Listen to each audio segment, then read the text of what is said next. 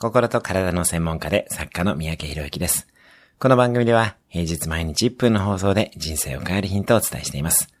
今日のテーマです。海外移住先の選び方。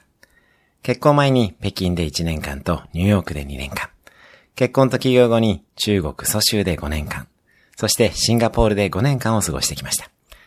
海外での起業や移住先、留学地域などの選び方は、1、ビジネス展開。2、どんな人と出会えるか。3、時差など日本との連携。4、家族の教育環境。5、税制。